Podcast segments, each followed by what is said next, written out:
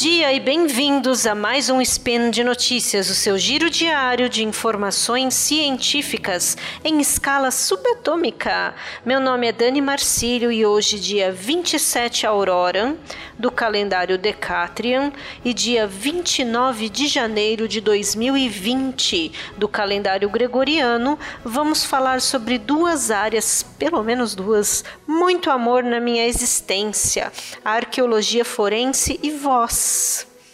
E no programa de hoje, os mortos também podem falar. Speed Notícias.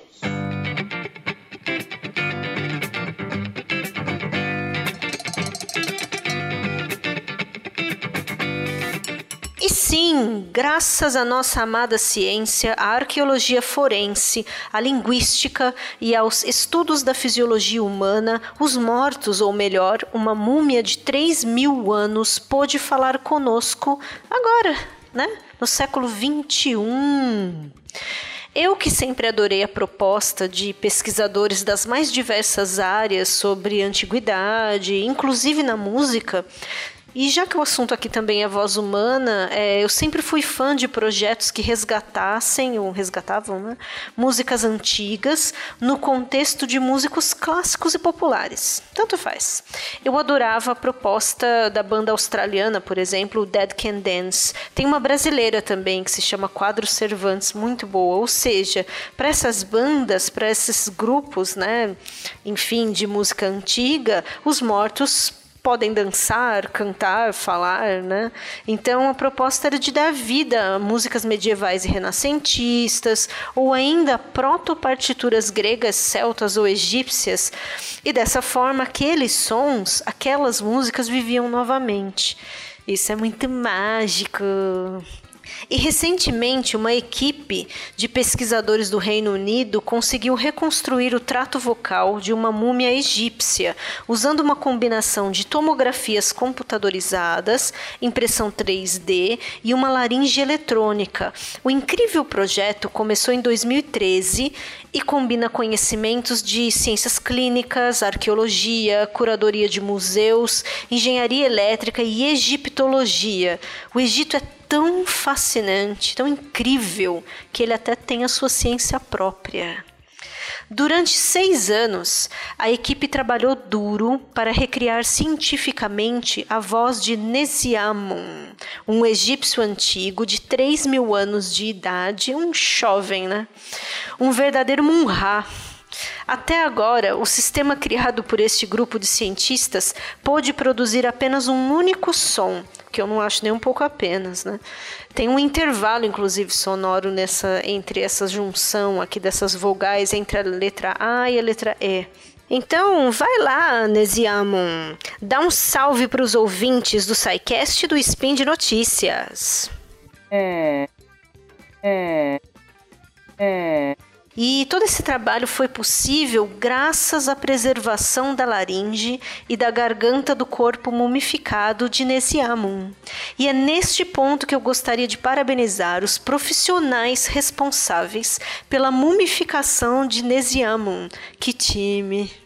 Vocês merecem o prêmio Gato de Prata de melhores mumificadores de todos os tempos.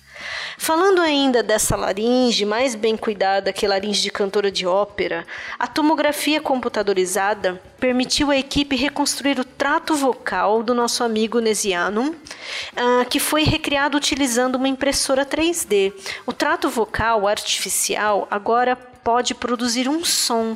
Esse primeiro som que eu contei para vocês, né, um primeiro passo para tentar reconstruir a voz do antigo egípcio, mesmo que advinda daquilo que seu trato vocal é capaz de produzir em condições de tá ótimo para quem esteve todo esse tempo dentro de um sarcófago. O professor David Howard, da Royal Holloway University of London, e autor principal desse projeto, disse, e eu cito: Quando se pensa em produzir uma fala fluente, as coisas são diferentes, mas existem possibilidades.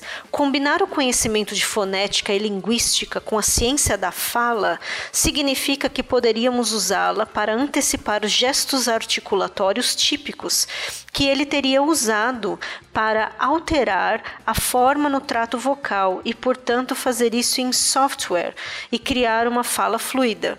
Portanto, essa é uma ideia. Há muito trabalho a fazer para chegar perto disso, mas é uma possibilidade sim para o futuro. Agora, algo de muito peculiar. Para quem curte uma coincidência bacana, o nome Nesiamun significa verdadeiro da voz, uma coincidência que agradou muitos pesquisadores. Este munrazinho que foi colocado em um caixão finamente decorado tem grande chance de ter sido um sacerdote e escriba no antigo templo egípcio de Karnak. E morreu por volta do ano 1100 antes da Era Comum. Essa múmia é uma das mais estudadas no Reino Unido e esse trabalho faz parte do projeto intitulado Voz do Passado. Muito amor, muito amor. E por fim, os resultados destes anos de pesquisa foram publicados nas Scientific Reports da Nature. E é isso por hoje. E sim, todos os links comentados estão na postagem e vocês podem deixar lá também seus comentários, enfim, elogios.